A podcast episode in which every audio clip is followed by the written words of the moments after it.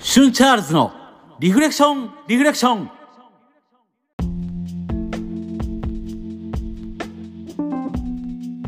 皆さんどうもシュンチャールズですこの番組は普段は仕事をしながらお休みの日はサンデーミュージシャンバンドマンとして活動している僕シュンチャールズが大好きなアニメや音楽ゲームなどのお話から日々過ごす中で出会った心に響いたものリフレクションをテーマにお話していくサブカルトーク番組です。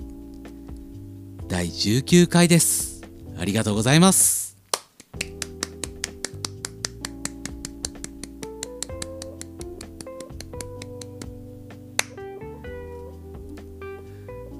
僕家族に娘チャールズっていうのがいるんですけど先日娘チャールズの学校でマラソン大会があったんですよ。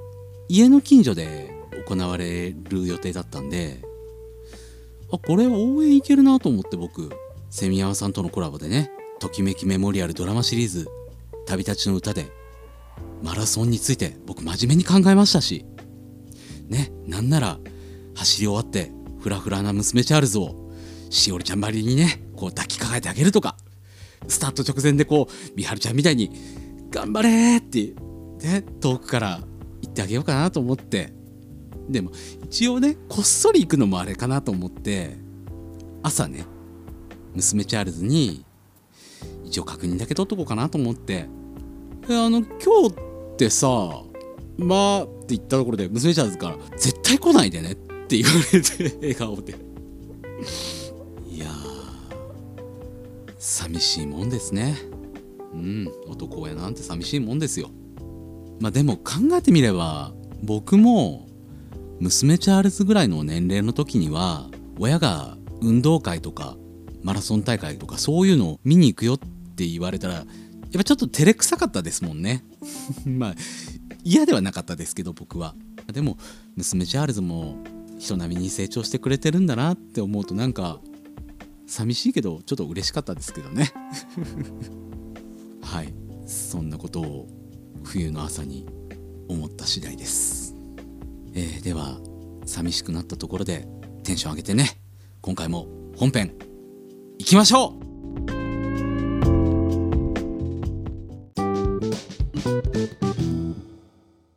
では本編です。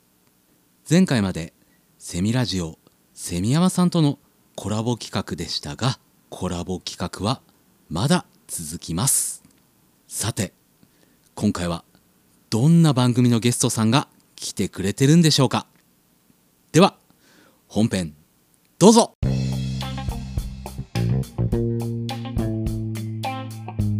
はいというわけでスペシャルコラボ今回ですねセミヤマさんに続いて今日もゲストさんスタンバってくれてますけど今回はなんと2人来てくれてますではもう早速ですねご登場いただきましょうゲストさんどうぞどうもー工業高校農業部牛飼いの牛若です。よ農家のマスボウです。よろしくお願いします。よ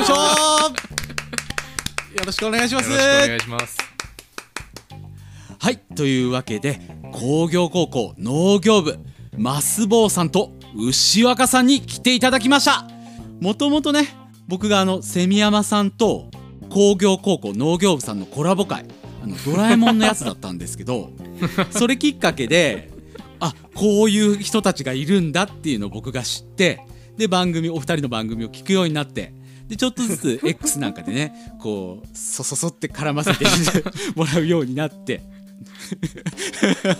アホな関西人がおるなと。え。今回のコラボ。先に僕がね工業高校農業部さんの方の番組にお邪魔させていただいてで雨ざらしっていうバンドについてのお話をさせてもらって今日は僕の番組に来ていただいたんですがいやもうねドラえもんの時点でこの人たちとめちゃくちゃ僕喋りたいなって思ったんです どよう。どういうどういう？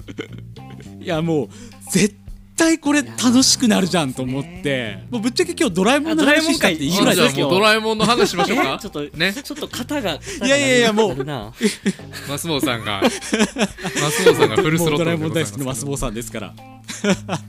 一応台本ありまいやでも今日はもうね台本作ってますんで、うん、もうその台本通り今日はやっていこうと思いますんで。今日いろんなお話ねできるといいと思ってます、はい。よろしくお願いします。よろしくお願いします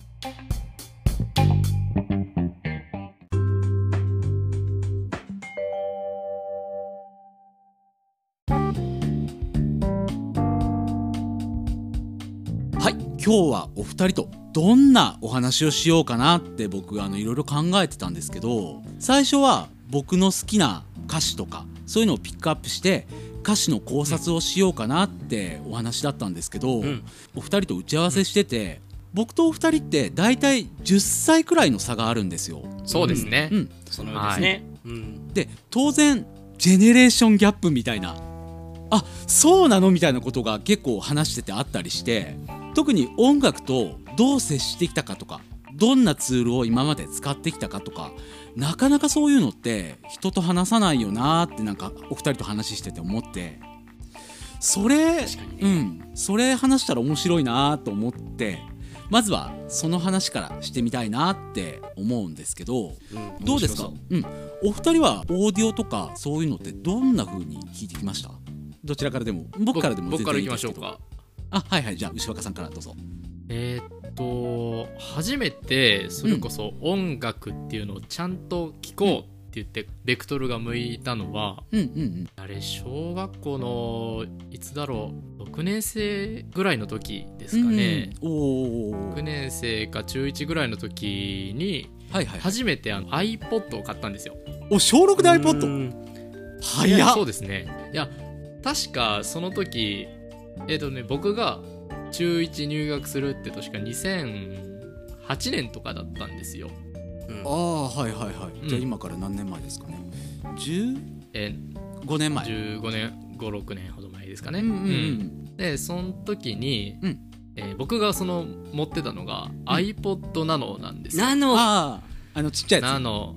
ナノは欲ちっちゃいしい、えーとねみんな欲しいやつ、多分ね想像してるちっちゃいやつは iPod シャッフルなんですよ、うん。あ画面のないやつとかね。携帯携うん帯機種変したらもらえるやつじゃないですかシャッフルって。あそれか。ああもらえたりしてた、うん。うん。ナノってもうちょっと中ぐらいの iPod ちゃんと画面がついててなんねかこれぐらいのね、うん。うん。ああったあったあったあったあった。ちっちゃい携帯みたいで縦長の画面がついててうんうんうん。うん。なれるやつ。でそれが結構ね周りで流行ってたんですようん。えそれもだから小学校の時にみんな持ってたってこと、持ってたというかそまあそうですよね。一部じゃないですか。うん持ってる子は持ってたし一部一部。うん。いけてたやつは持ってたけど、でクラスでも。えそれを学校に持ってく？持ってかない？いやいやそれがね僕らの周りでそれいいなってムーブメントが起きたのは小学校の卒業式ですわ、今思い出しました。え同級生やんね牛若さんと。僕。同級生同級生。そうだよえ？そんなんなかったけどなえ？うちら。君の時は蓄音機とかちゃうんか？蓄音機。ギジリジリジリジリってやってた、ジジジってするやつ、うん、ベクターのやつ。あの犬が聞いてるやつですか？犬が聞いてるやつ。ねじゃなくてそう。でそれで友達が持ってんのを、うん。23人持ってんのを見て僕もめちゃくちゃ欲しくなって、あー。確かその次の、うん。もう春ぐらいには買ったかな？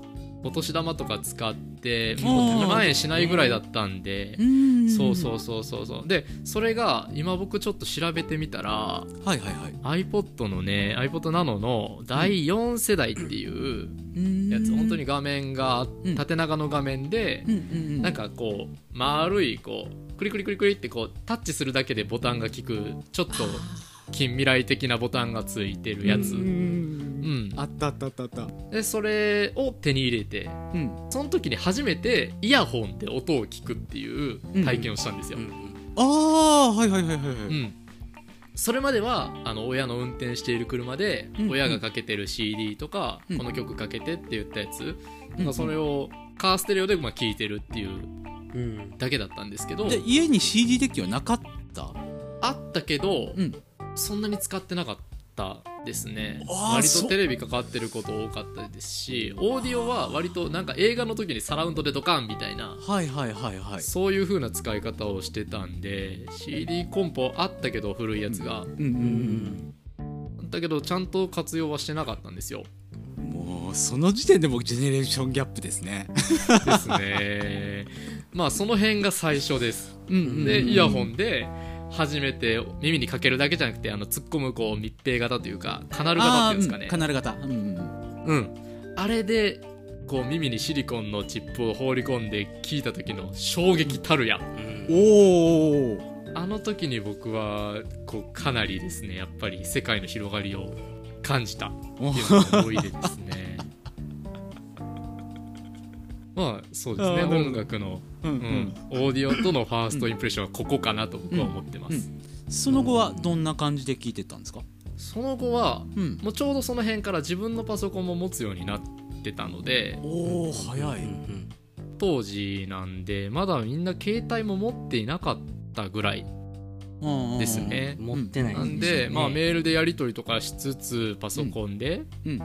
で YouTube がだん。だん。だん。だん。こう盛り上がっていった時代でもあったのでそこでうんうんその頃ぐらいですよね好 YouTube がちょっとそうそうアーティストの、まあ、うん。公式のミュージックビデオなんか見たりとか、その時にヘッドホンも買ったかな？安いやつですけど最初。うんうんうんオーテクとかの安い2 3 0 0 0円ぐらいの、うんうんうんうんやつを買ってってしてましたね、うんうん。中学校も後半になると皆さん携帯を持ち始めるようになって自分も持ったんですけどはいはいはい着歌？うん。うんうん。おー懐かしい。が、着歌。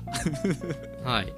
あのなんかリスモとかに契約して落としてくるようなやつもありましたけど、いろいろやれば自分で MP3 というか音楽を設定できるうんやつあったじゃないですか、うんうん僕は友達からこの曲を着歌にしたいって依頼を受けて、うんうんウェブ上で MP3 をどどこかしらからかこう引っ張ってきてお切り張りしてグレーというかブラックというか。ありましたね。アウトのやつや。ありましたねそうん、なんかいろいろあったじゃないですか。あの当時ね。あったあったあった。なんかもう著作権ガバガバの時や。グレーなんか黒なんかわからんぐらい。うん。ガバガバのほんとねダメなんですけど取ってきてはいはい。で携帯の着歌にできる作業をしてうんで波形触って友達に納品して宿題をやってもらうっていうビジネスをやってました。えー、全然違う俺らの頃と。えービジビジネスやってんな。そうそういう着歌ビジネスやってました。中学校の後半ですね。ああでその後、う高校に上がって、で軽音楽部に入ってってことですよね。ですねですね、まあ、言ったら中学校うんのその後半ぐらいには僕もニコニコ動画にズブズブやったんでうんうんボーカロイドめっちゃ聞いてたからうん。牛若さんクロームの最初のページニコニコ動画やったもんね、開いた時の。あそう絶対ニコニコ動画ホームページニココニコ動画にしてたもんね。はいプレミアム会員でした。うん。ちゃんとプレミアね、ちゃんと自動再生できる、うん。ええなーっつって。へえそうそうそんなんねやってましたよ。だだからその辺で、うん。ニコニコ動画でボカロとか聞いてたらめっちゃ音楽聴く機会が増えるじゃないですか、でその時に初めてちゃんといいヘッドホンを買ったんですね。おー。1万円2万円ぐらいの。うん。うん。うん。その辺からちゃんと聴いてるオーディオの質といううん。か、うん。うん。なんかそういうものにこう一つ足を踏み入れた的なところがありますね、へえちなみに高校の頃は何使って聞いてたんですか？あえでももうその時はうん。iPhone あったんでマジか。僕が高1の時にうん。iPhone のうん。4が出てま 4S、うん、した、4とか 4S とか多分そんなんでしたね。44S、ううん。ん。僕が最初に触ったのは 3GS うんうんうんうんうんあの父親からお下がりできた 3GS を持ってたんで。丸いやつや。そうそうそうそうそう、うんああのうん。裏が銀色のやつね、うんうんうんうん iPod なのをずっとこう中3まで使ってて、うんうん。一瞬ガラケー使ってたんでその時も聞いてたけどすぐはいはい。iPhone が流行り始めて、うんうん。もう機種変でこれがいいって言って iPhone 持ち始めたのが最初。なんでもうここでミュージックプレイヤーとしてももう完成されてるじゃないですか。ああそうですね。うんうんなんでもうそれ一つで事足りるようになったっていうのがうんなんでうん。この CD をまず買ってくるっていうことはうんしてなかったですしうん。だダウンロードができてたからすでにねサブスクはなかったんですけどダウンロードで事足りてたし、ダウンロードできないジャンルの曲が好きだったんですよね。それこそボカロとかも全然市民権なかったんで、どこにも配信とかなかったですうんし、なんでもう自力で引っ張ってきてプレイリスト作って、うん、自分のパソコンの容量を圧迫させるっていうことに費やしてましたね。ねすごっ。でも好きなアーティストの CD はお布施みたいな感じで買ってました。うんうんうん。へえそういうことばっかりしましたね。じゃあもう結構今とそんなに高校の頃からそんなに変わんない、地続きな感じって感じですか？今。かなり地続きだと思います、うん。僕は今はどうですか？その iPhone ではい。イヤホン使ってイヤホンなりヘッドホンなり使ってとかですか？それとも Bluetooth のスピーカー使ったりとか？ですね。えっと音楽聴くときは、うん。僕は今もうサブスクがもう便利じゃないですか、うん。はいはいはいはい、Amazon Music のねあの、うん。 Unlimited、うんうん。あの全部聴けるやつにはい加入した上で、ワイヤレスイヤホンがもう農作業中にすごい便利なんで使ああそうってますすね。うんうんうん。仕事中にそれを。ポッドキャスト聞いたり、はいはいはい。それこそあのこの間話したもう amazarashi のアルバムをずっとずっとやってますうんうんうん。なるほど。同じ曲ばっかり聴いてる。へえじゃあ次あの僕の話ちょっとしていこうかなって。多分僕の話聞いたらお二人マジかって思うこと多いと思いますよ。自分でも思い返しててあーあったあったっていうのすごい思いますけど、はいはい、はい、マジでアナログだったんだなと思ったんで。まずはい。僕の記憶で今までどうやって聞いてきたかなって思い返してみて記憶の中で一番はっきり自分が何を使ってたかなって覚えてるのがまずテープカセットテープ。うんうんうんテープ？お二人カセットテープ使ったことあります？こういうカセットテープはありますよ僕は。あるのはありますよ。それカセットテープ。僕のものとして持ってはなかったけど。あラジカセとかがあったってことですか？家に。はいラジカセありました。うんうん。家にはね、うん、そのカセットテープで僕の頃って、今もありますけど子供チャレンジとか学研とかあるじゃないですか。ああはいはいはい。はいああいうの昔は教材とテープが一緒に送られてくるんですよ。ああそれはえーすごい。それは知らないね。CD じゃなくてテープ。うん。カセットテープ。完全に子供チャレンジテープみみたいなのが送られてきてそれをなんかうんうんうん。ピーンとかなってページめくるみたいなやつ、えー、頭出しできんから不便やんね。うんそう不便不便。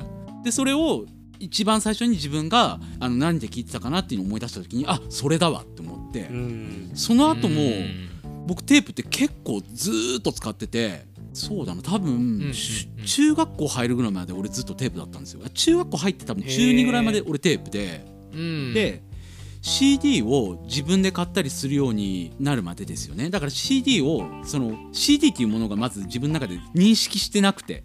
だから音楽を聴くとしたらテレビで聴くんですけどで自分の好きな曲ってやっぱアニソンとかあるじゃないですか、ああいうので、はいはいはい。アニソンの謎の本来の歌手じゃないしあの人が歌ってるテープみたいなのがあったんですよ。まあ今もあるかもしれないけど。えなんかあのみ道の駅とあかサービスエリア行ったら置いてあるよね。そうそうホームセンターとかに置いてあるよね島村の隅っことかに売ってないあれ。うんありますね。あれでアニソンとか聞いてたんだけどからんけど。でもどんどん新しい曲出てくるから、うん。テレビのスピーカーあるじゃないですか、はい。あそこにラジカセポンって置いてで録音うんうんうんガチャコンって押して録音して自分で編集ベスト版みたいな感じで作っうん。てそれをずっとテープで聴いてるみたいな。そういうのやってたりとか、えでも僕しゅんさんのうんうん。欲しいコメントじゃないかもしれないですけど僕もでも、うんうん。そっち側かもしれないです。あ本当ですか？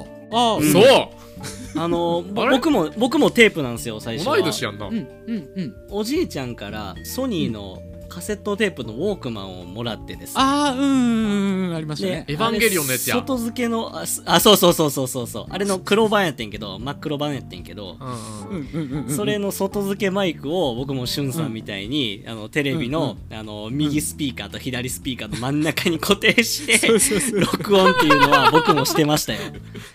そうえー、すごそうそういうのやったりとかあと家にねマイクあったんですよ、はいそのマイクをラジカセにこうつないで一人喋りして今みたいに自分で自分のラジオみたいの作ってうん、とか漫画の朗読とかしてニヤニヤしてそれを一人で聞いてるっていう。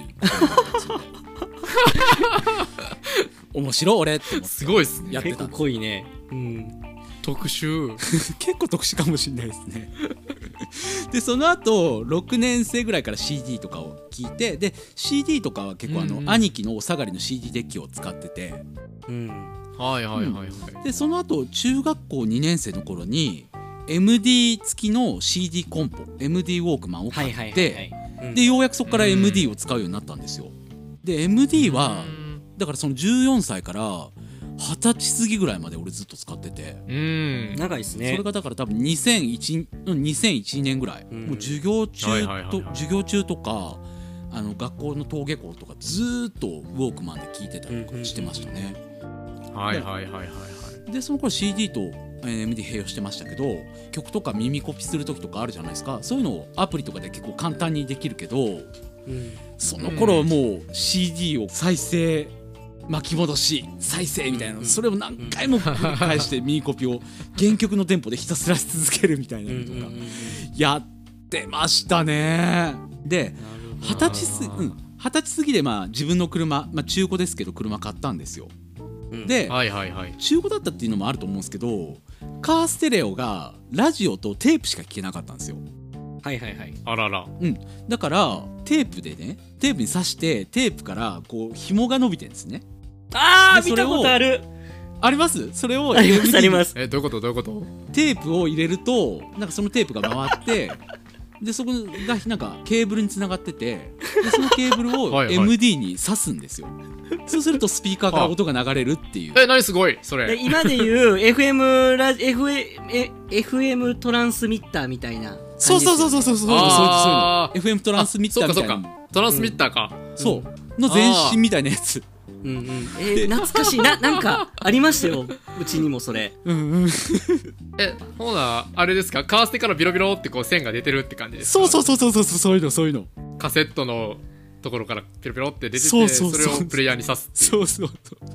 懐かしいでなそれであの、うん。MD のちょっとそれテープとは違ういい音で聞けた時にすげえ未来って思って。これへでえそんなその未来が。うん、でその後二十歳ぐらいの頃にガラケーですけど機種変した時に au うんでうん。リスモって言ってこう携帯ではい。その頃は SD カードにデータ入れて携帯で聞けるようになったんですよ。うんうんうん。うんうんうんうんで携帯で音楽聴けるなんてやべえと思って。うんうん。当時ももちろん iPod 多分クラシックとかだ多分牛若さんが初めて持ったぐらいの頃なんですよその頃ぐらいちょうどこの頃ですよね、その頃ぐらいに携帯で聴けるすっげえと思って着歌とかもその頃聴くようにはなってたんですけど、はいはいはいはいはい。その後 iPod クラシック買ったのがでもあだからその携帯で聴くようになったのは多分223歳ぐらいまででその後うんうんうん。iPod のクラシック買ってはい。でうん。それはそれですごく便利でその頃あのちゃんとしたヘッドホンとか買うようになって、おわすげえ音いいと思って。はそういう風になっははででその後278歳の頃に iPhone を手に入れてうん。そこからはもううん結構地続きではあるんですけど、iPod はクラシックとかナノとかシャッフルとかいろいろ使ってましたね。ああそうなんですね、うん。クラシックってどんなんですか？iPhone ぐらいの大きさのでっかいやつ。容量が大半きいやつですか？分ぐらい画面のやつ。そう容量がめちゃくちゃ大きいやつ。ねハードディスク積んでるやつ？かな多分一番でかいやつなんで。あーなんか結構重たいやつですよね確か。そうそうそうめちゃくちゃ重いたいやつ。はあ、はあはあはあはあ、なんか見たことだけあれ投げたら壊れる。投げたら壊れちゃうやつですよね。殺傷能力ある iPad にあれは割と。ちゃんとおでことか割れるからね、うんうん当たったら。うんめちゃくちゃ重たいもんね。うん、何台か俺買いましたけどね。なんか使ってるうちにへショーとして一番最初のなんかゲームボーイみたいな画面のまだ白黒だったやつとか、あははは最初の。そう。使いすぎるとちっちゃい iPod くんみたいなキャラクターが出てきてもう無理ですみたいな顔で出てくるんですよ、え？そうなんですか。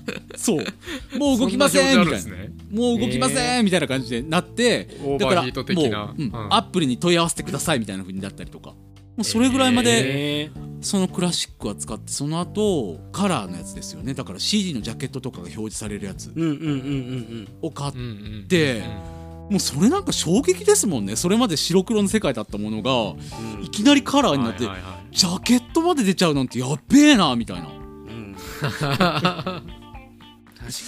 すごいな、いいっすうね、ん、今はもう iPhone を何台も使ってきたんでもう今はもうほぼほぼ iPhone だけでやってますけど、あとはほぼ iPhone に Bluetooth スピーカーつなげたりとかヘッドホンつなげたりとかで聞いてはいますけどね、でも、はいはいまだに俺は CD も聴きますし MD とかもたまに昔のあのバンドの録音したやつとかうん。懐かしくて聴いたりとかしたりもしますしあとアナログレコードなんかも全然聴いたりはしますけどうね、んレコードこの大きいやつ。そう大きいあのレコアナログ版。うんうんうん、やっぱりそれはそれで全然音違うしっていう感じですかね俺は。なるほど。うん。へえ全然違いますよ。違うな 驚くほど違うなっていうのと、うん。本当にマスボウさんは同い年なのかなマスボさんはどんな感じですか？僕はねあのーさっきもちょっとちらっと言いましたけどしゅんさんが欲しがってる話はちょっとできないかなと思っててこのジェネレーションギャップ的なところで。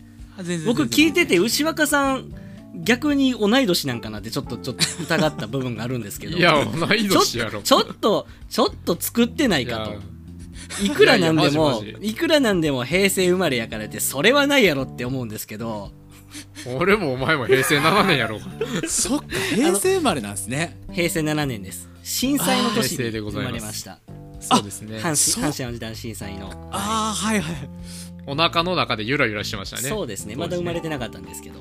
そしたらえっとちょっとお話はいはいさせてもらいますね、どうぞあのーさ先ほどもちらっとお話しさせてもらったんですけど、まあ、僕が一番最初に音楽と、音楽に興味を持って持ったデバイスっていうのがソニーのカセットテープのウォークマン、おおうはいんこれですね。しゅんさんと同じようにテレビアニメのオープニングですね。これを再生してビデオテープでねあの録画したやつを再生してマイクを当ててで録音して自分のプレイリストみたいなのを作ってたんですけどこれがねセロハンテープで置いたりなんか台の上にマイクを置いたりしてるんですけど なんかの弾みでね取れたりとかな。落ちたりとか母親がガチャンとか物を立てたりとかして「もう!」とか言うて。昭和やん。やっとること。でしてたんが多分一番最初ですね僕は。それ何歳ぐらいの話？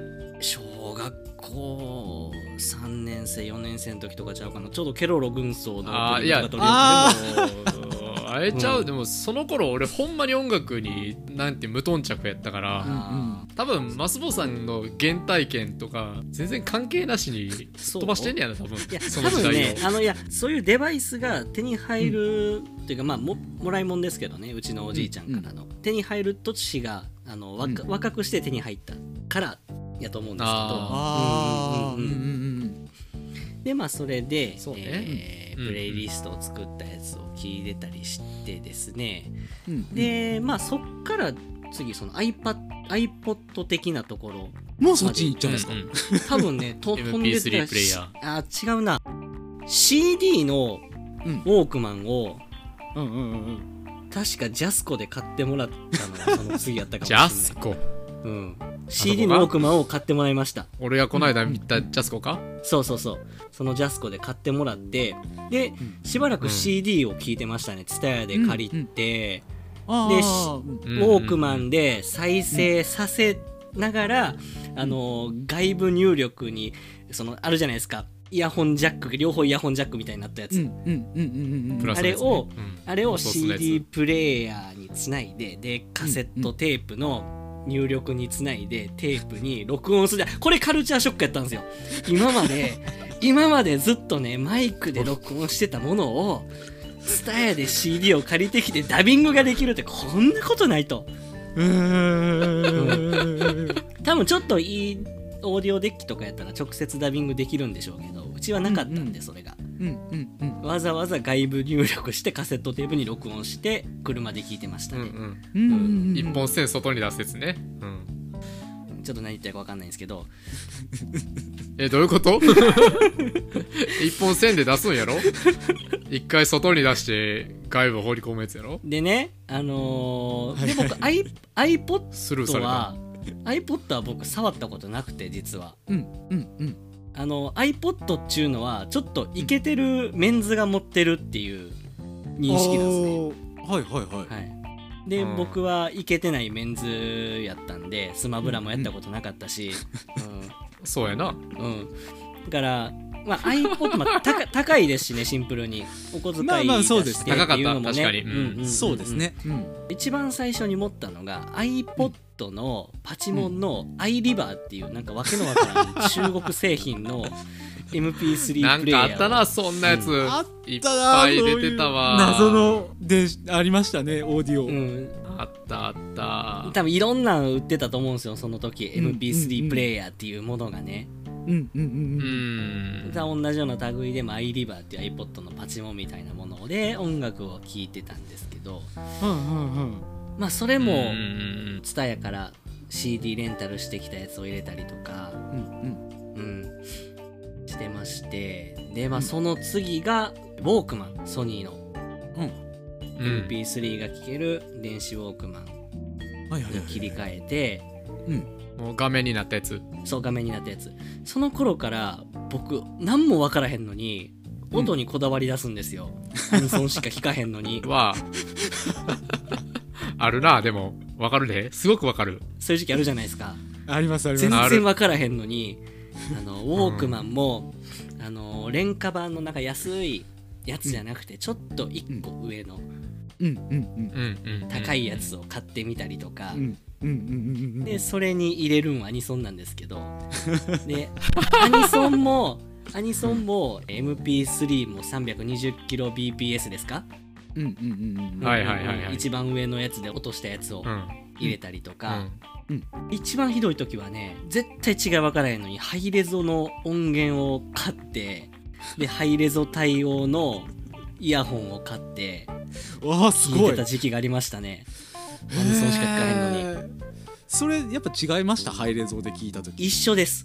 一緒。プラシー耳側が追いついてない。MP3 と一緒でした。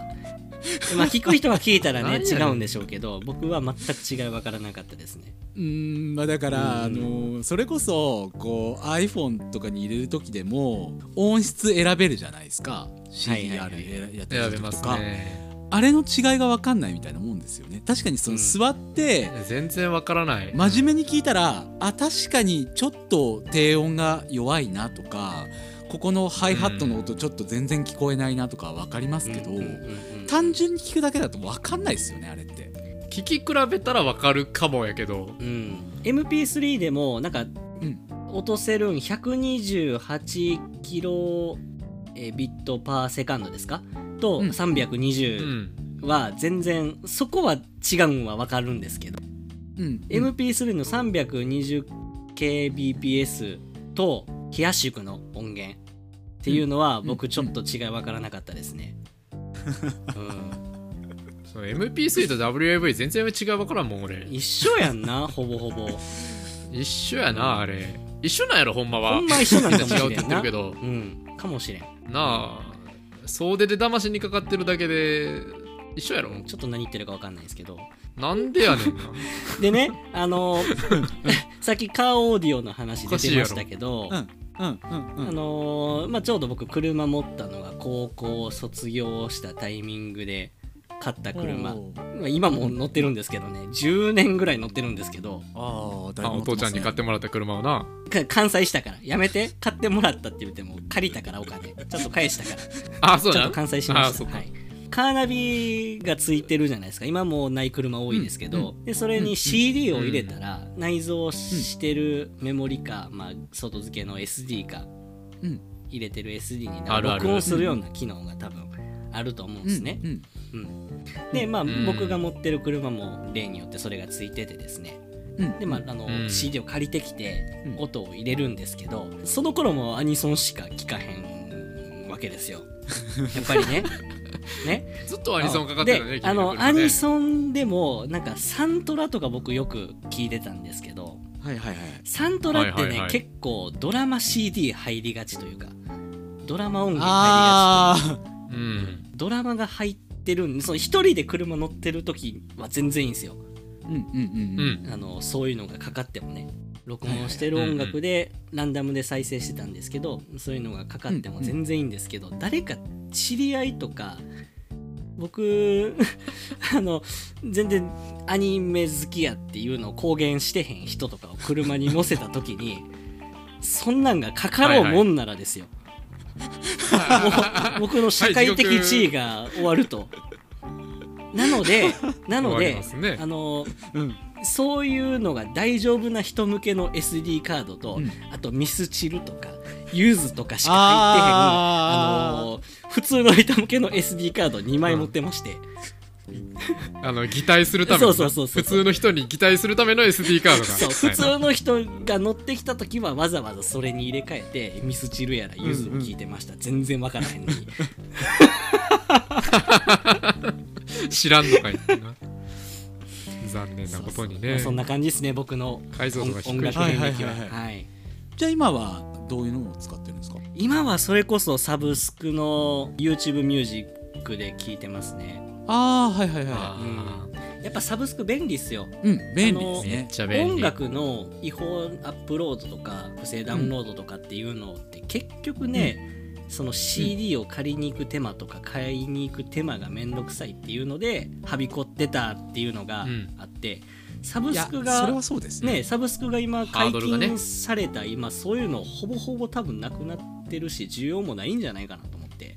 ないですね、だからその辺はねサブスクの恩恵があるんじゃないかなって個人的に思ってて、そうですよね、うんうんうん。だって月何百円か払うだけでほぼ全部聞けるんやもんねそうですよ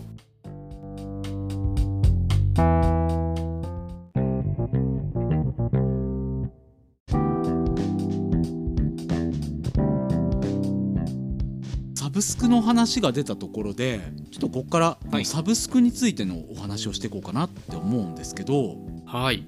まずその前に前提として今回のコラボやるにあたっていろいろ調べてみたんですよ。はい。10代から60代までの人たちに音楽を聴く手段は何を使ってるのかとか聴くタイミングとか、うん。そういうのをいろいろ調べてみて、うんであったアンケートなんですけどはい。いろんな世代に300人に無造作にしたアンケート。で複数回答可なんですけど、うんまず音楽を何であなたは聴きますかっていう質問ですね。はい。1位なんだと思います。CD とかサブスクとあか、あ、うん。そういうことですか。そういうはいはいはい。聞く手段ですね、あ何の媒体で聞きますかっていう。えー、1位はやっぱりサブスクじゃないですか？なんか大穴で YouTube とかその辺のような気がします。大当たり1位が YouTube などの無料コンテンツではいはい。181票へー。300人中181票。ほとんどもちろん複数回答なんですけどね。うんうんもうほぼほぼですよねこれが。でその次がサブスクが147票。はいはいはいはい。この2つが今結構いろんな人が聞く手段なんだなっていうのが分かってその後ね。うん。その後もう半分以下の人数になっちゃうんですけど、はいはい。CD を購入して聞きますっていう人が56票。少ない。有料ダウンロードを iTunes とかで買いますっていう人がうんうん54票、うん。うん。でレコードを買います。古いうん。レコードとかを買ったりと LP か、版。まあ、今はもうレコうん LP 版を買って聞きますっていう人が5票。まあまあまあそうですね。さらに少ないのがテープテープに。票あったんだっていうのはまあさすがにテープをあの今まあでも売ってますけどねそういうテープっていうのは、サービスエリアに売ってますね。うあとはん、ね根強い、テープを買って聞きますっていう人が2票。でそこからあとはその他っていう感じなんですけど。うん。ああ今やっぱりみんな YouTube で聞くんだなっていうのが。やっぱ学生とかそういうサブスクにお金払えないっていう人が YouTube で聞くっていう人はやっぱ多いと思うんですよね、うんそうですね。なるほどうん。ねだって今 YouTube でも全然それこそライブとかも見れますし新曲気になったらすぐ YouTube でパパって調べてしかすぐ出ますし。ねも動画までつきで、うん。うんミュージックビデオがいい。いうん。そう。だからやっぱ YouTube が強いんだなっていうのはすごく僕も思いますね。はい。うんうん。そうですよね。そして音楽をどういうタイミングであなたは聴きますかっていう話なんですけどタイミング。一番多いのがうん。車の運転中、うんうん、これが一応100%中でいうと56.9%まあ、ほぼ半分以上6割ぐらいの人が移動中とかに聞いたり。うん。そして次に家事をしながらとかなんか作業をしながらっていう人が、うんうんうんうん。うん。35%うん。はい。で電車やバスなどの移動中。あのうん。自分が運転しない時に聞くっていうのが25.4%大体これが多分学生とかですよね。うんうん。うんあとは自宅で仕事とか勉強中に BGM として聞くっていう人が多いっていう。うんはい。あれはなかったですか？ですか？学ランのここからイヤホン出してこうやってあ授業中にっていうの？なかったですか？授業中に。3%とかちゃうかな。バレへんように。授業中に聞く。iPad で線出してこうやってね。頬杖つくみたいな感じでね。うん。やったことある でも俺もそれでずっと聞いてましたけどねなやっぱやんねんなみんな。頬杖してるやつ大体音楽みんなそうすですって。それかもう居眠りするか音楽聴くかですもん。授業受け。授業受け真面目に。でこっからですね CD を買いますっていう人に聞いたアンケート、はい。CD を買う理由あなたは何で CD を買うんですかっていうアンケートなんですけど、うんううん。ん気になこれどんな回答が、うん、お二人あったと思います？お二人で CD は買わないですか？ほぼほぼ僕でも買ってましたよ。あんまり買わないですね。僕あのそれこそ本当に最初買った CD は、うん僕がこの CD を買いたいって言って買った CD はマイケル・ジャクソンやったんですよ。おおかっこいい。その音楽を聴き始めたタイミングっていうのがその2000、うん。それが8年ぐらいかな？そのうん iPod Nano を買った時、うんうん2年前ぐらいに確かうん。マイケル・ジャクソンが亡くなってるんですよああはいはいはいはい。でそこではあ一度こうブームというか若い世代にも聞かれるようになったタイミングがあって僕もその時にうんうん常時ってめちゃくちゃ聞いてたんです。ライブの DVD 買って。でうんうん。その後に出てきた死んだ後に出てきた最後のアルバムが初回限定であったんでそれを買ったっていうのが最初でうす、ん。その後は本本当にこう気に入ったアーティストの CD をお布施というか YouTube とかで聞いててもお金入んない時代だったんで、うんうんうんうんやっぱり続けてほしいなっていうのもあったんで CD を買うっていう行為自体はしてました。うんうんうんうんでもそれぐらいしか理由ないです僕ねもお布施的なううんお布施的なのが強いんじゃないかなって思いますけどね。そうなんですよね。中身は他でも聞けるしなっていうね。うんうんうん。やっぱり CD を買う理由として好きなアーティストにお布施をしたい貢献をしたいっていうアンケートはやっぱ多かったんですよ。ああそうこれ、ですかうん、何位っていうのは出てなかったですけどうんうん。それ以外にうん。やっぱりちゃんとした音高音質で聞きたいなっていう人。うん。あと歌詞やクレジットを見たい。あの誰が弾いてるとか作詞作曲は誰とかどこでレコーディングされてるとかそういうのを見たくてうん、CD を買います。これってあのやっぱりサブスクとかでは見れないところなんでそうですね。僕も結構そういう理由で買うっていうのも俺結構あるんで。うん。だこれはあそうだなっていうのは思いますね。あとは好きなアーティストがサブスクにない。これも結構あるんですよ。あります。それもありますそれはあります。うん。うん。それで買ってる理由もある。ブルーハーツとかうんブランキー・ジェット・シティとかロック系は結構うん。そのアーティストのこだわりで絶対サブスクはやらないっていう人はいるんで山下達郎とかそうじゃないですか。うん。僕マキシマム・ザ・ホルモンはそれが理由で買ってますね。あーそっかそっかそっか。うん。確かにないですよ。やってないですね。そう、ん。だからそれで聞きたいから買うっていう人、あります。あとは物としての安心感。これ俺もあるなってすごく思ってて。はいはい。物体としてね欲しいですね。サブスクで聞けるじゃないですか。でダウンロードもできる。はい、だけどサブスクを例えばやめちゃったりとかうん、iPhone が壊れて聞けなくなった時とか、うん。そうすると聞けなくなっちゃうわけじじゃないですか。そうでも CD だったら聞けるっていう、うん。うん、そういうのはあるよなっていうのは俺も思いますね。うんもののね所有欲というか、こう所有してる感じっていうのを、そうそうそうそうう、ん、欲しいですもんね。握手券がついてくるからっていうのはなかったあだからそれもあるんですよ。その後が得点欲しさみたいなそうところをねそう、うん。あの例えば DVD がついてくるとかライブの先行チケットが買えるとか、はいはいはいはいそういううん特典、CD を買った人だけの特典があるっていうのと、あとは安心感っていうのに近いんですけどコレクション的な意味で集めてるっていう人もいますね、ううん。んこれが一応 CD を買うメリットだったりとか。わかります。サブスクのメリットとかデメリットなんですけどおはい。二人どうですか、どう思います？メリットデメリット。聞きたいってなった時に、やっぱりその CD やったら、聞きたいってなったら、CD ショップに走らないとそうダメじゃそうそうないですかうん全くそう。本当にもうそのタイミングに聴けるっていうのが一番大きなメリットじゃないかなって思いますすね。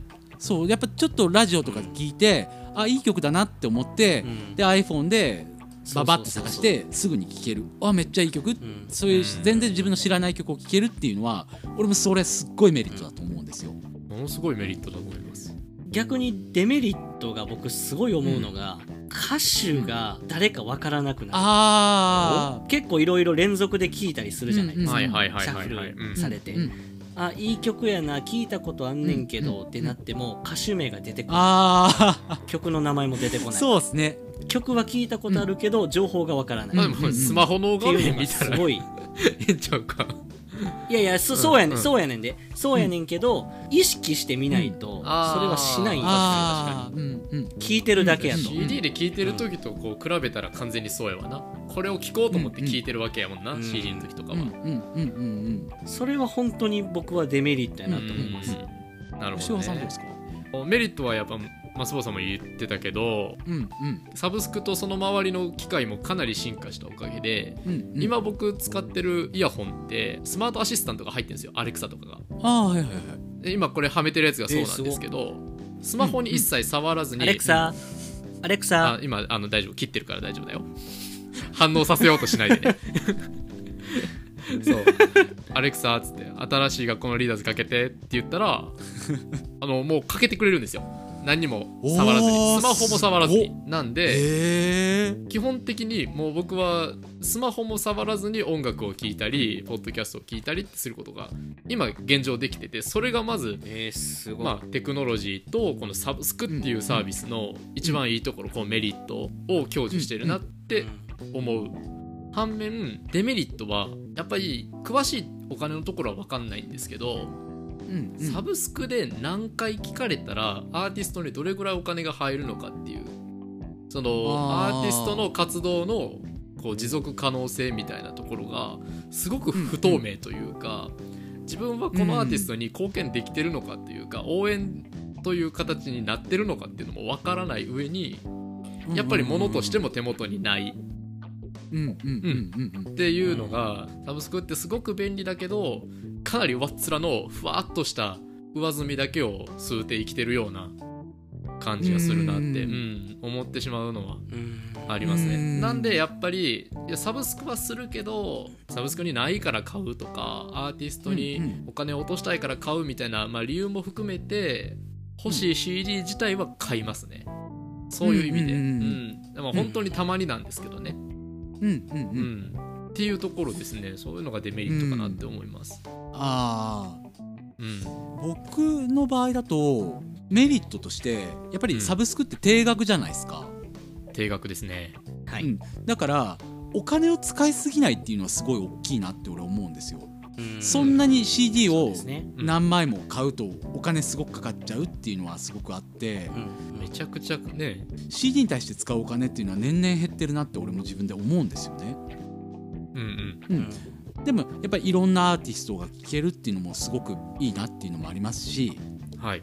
で持ち運びもしやすいじゃないですか。iPhone1 個持っていけばどこでも聴ける。うん、そうですね。そうですね。でシェアもすごいしやすいじゃないですか。このアーティストかっこいいよって言ってうん。あの、うん。リンク貼って送る。うん。ようやります。うん。俺らの頃のって CD このアーティストを俺すごい好きなんだって言ってこう好きな女の子に CD 貸したりするんですよ。うん。まだお付き合いしない子にね、うん。貸してこれ聞いてって言って。でその後帰ってくる前に告白しちゃって気まずくなっちゃって結局 CD が帰ってこないみたいな あの向こうも返したくないもんな、もそうそうそうゆずのねう。ゆずの。ゆずの「駅」っていう曲があるんですよ、うん。その中で、はい貸したままのミスチルの CD はもう君のものかなっていう歌詞が出てきてえらく具体的な。そうそれと同じ経験しててああ、なるほど。うんそうあのミスチルの CD を好きな女の子に「このアルバムめっちゃいいんだよ」って言って貸してその後すごい気まずくなるっていう返してとも言えないしなんかね、言うの耳っちい感じしますからね。そう言うのも耳っちいじゃないですか、うん。でもあのアルバムすごい好きなんだけどなって思いながらうで仮パクとか俺らの頃ってすごく高校生の頃ってやっぱあって、はいはいはいはい、うん、全然仲良くない友達だけど「えうんなんかあのアーティストの CD 持ってんだって」って言われて「あ持ってるよ」って「ちょっと貸してくんない?」って言われて「いいよ」って言って貸してうん。仲良くなれるかなと思って貸すのにそいつがそのまま仮パクしちゃうみたいなこととかもすごくあったかうんうんうんうんうん。らやっぱそう歌詞カードぐちゃぐちゃにされるとかね。そうそうそうそうそうそう俺取るみたいなやつね最悪うん。そうそうエロ本が開かなくなるみたいなね。あるある。論外開かなくうんうん。うん開かなくなる。何したんや。すごい接着剤がすごい。やっぱそういうのは CD のでもそういうことはもう今って全然ないよなと思って仮パクされるとか。うん。やっぱそれはいいことでもあるし寂しいことでもあるなっていうのは思うし。うん。でうん増坊さんも言ってましたけど誰を聞いたか分からなくなるっていうのは俺すごく思ってうん。なんかうん。本なんかでもそうですけど多少なりとも自分がこうお金を払って本を購入するじゃないですか。う。ん。その行為と図書館で例えば本を借りる。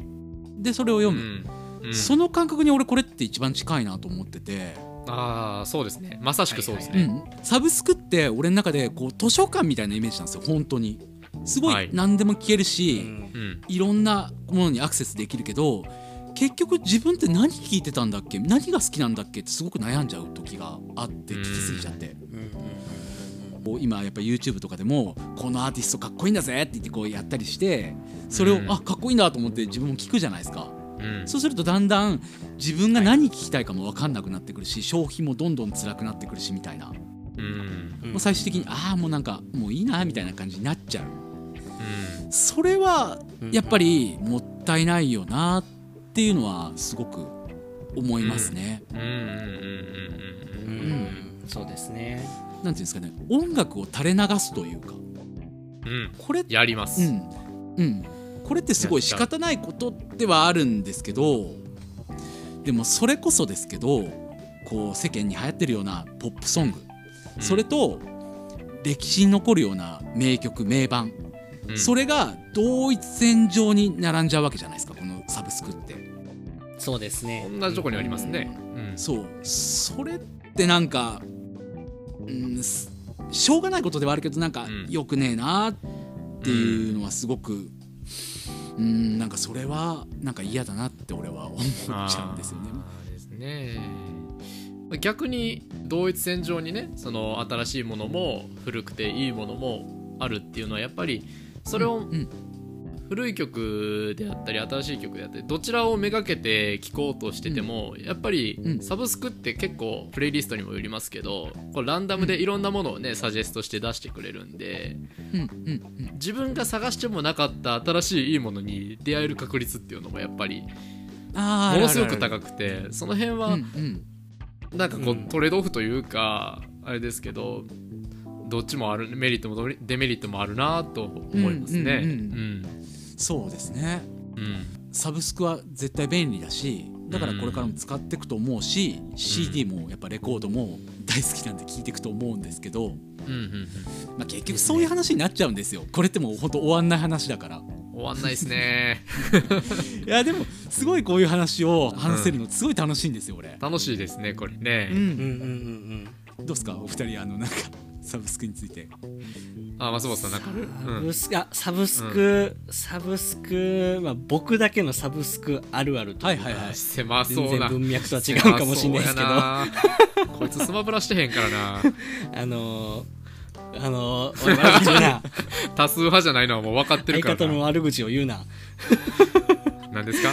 サブスクの、まあ、音楽聴くっていう用途と、なんか集中したい時に作業用 BGM をかけるために、僕結構使ったりするんですよ、集中できるあ BGM60 分みたいな、うんうんうんうん。はいはいはいはい。やつをね聞いたりするんですけど、なんかそういうのを連続で聞いてるとさあいざ音楽聴くぞっつって指ボキボキってしてる時に、僕結構シャッフルで聞くんですよ、その聞きたくない時に AI が誤認識してあ普通の曲と一緒に そういう集中したい時用の BGM を流してくるっていう。毎回お今じゃないねんって言って毎回低評価押すんですけど。低評価をそうそうそうー押したら。いやあのじゃあじゃあ曲自体の低評価っていうわけじゃなくて AI に思い込ませるため学習のな。うんうんうんうんうん。今はこれじゃない、いい加減覚えなさいって言ってお教えてあげるんですけど。そうそうこれが僕のサブスクあるあるんですけどあー。ねどうですか？いや面白い。でそれありまねんそういう面それないねんな俺。ないないないないですね。それはないないですね。集中したい時も聞きたい時も同じ曲聴いてるから俺。うん。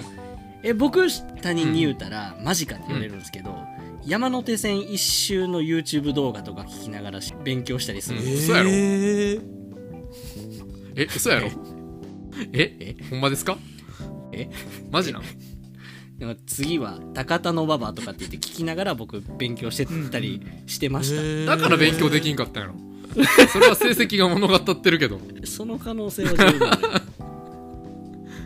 俺もでもカフェの音とか流しながらあー。まあでもそういいう環境音とかはいいです結構よね、うん、みんなやるやる。言うんですけどじゃあその環境音の流れで山手線の話をしたらみんなと思うんですよ。それ環境音とは言わん気がしますもん。勉強せんしな。電車が好きですもんねマスモさんは。まあまあ電車は好うん。そうね。きし、自動放送とか好んで聞いた情りしてるん報ですねそうだな。見てこのしゅんさんの乾いた笑い。俺は慣れてんねんけどな俺めちゃくちゃゃ慣れてるしなんならまあわかるんやけどしゅんさん乾いてるもんな今な。いやいや全然全然面白い。まだ体勢ついてない。頭おかしいみたいなの。いやいや面白い。手綱握っといてくださいよこれ春リフの方で流れる音源だと。暴れるんでね。はいはいはい。そうそうそう。ちゃんと制限してもらわないと。その辺にしておいて。はいじゃあまあ場が当たったところでサブスクの話はこんな感じですかね。俺見ろ。面白かっありがとうございます。たありがとうございました。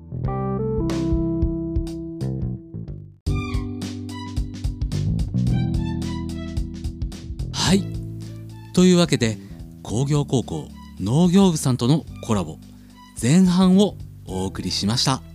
いやーお二人ともめちゃくちゃ面白いでしょ？僕この2人の出す独特な間とか雰囲気とかそういうのがほんと大好きでついお二人の会話聞いてるとニヤニヤニヤニヤしちゃうんですよね。え後編でもお二人といろんなね音楽の話や人生の話とかそんなお話をねしていますので次回更新をお待ちください。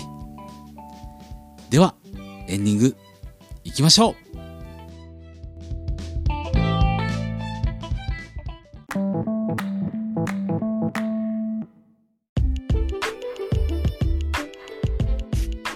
ではエンディングです。番組ではこれについて話してほしいなどのテーマや番組への感想お便りを募集しております。お便りはメールフォームギタールミ at yahoo.co.jp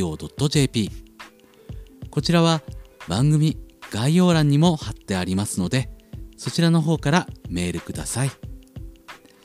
X 旧 Twitter も僕やっていますので X にて「シュンチャールズ」と検索していただいてコメント DM にてご連絡ください。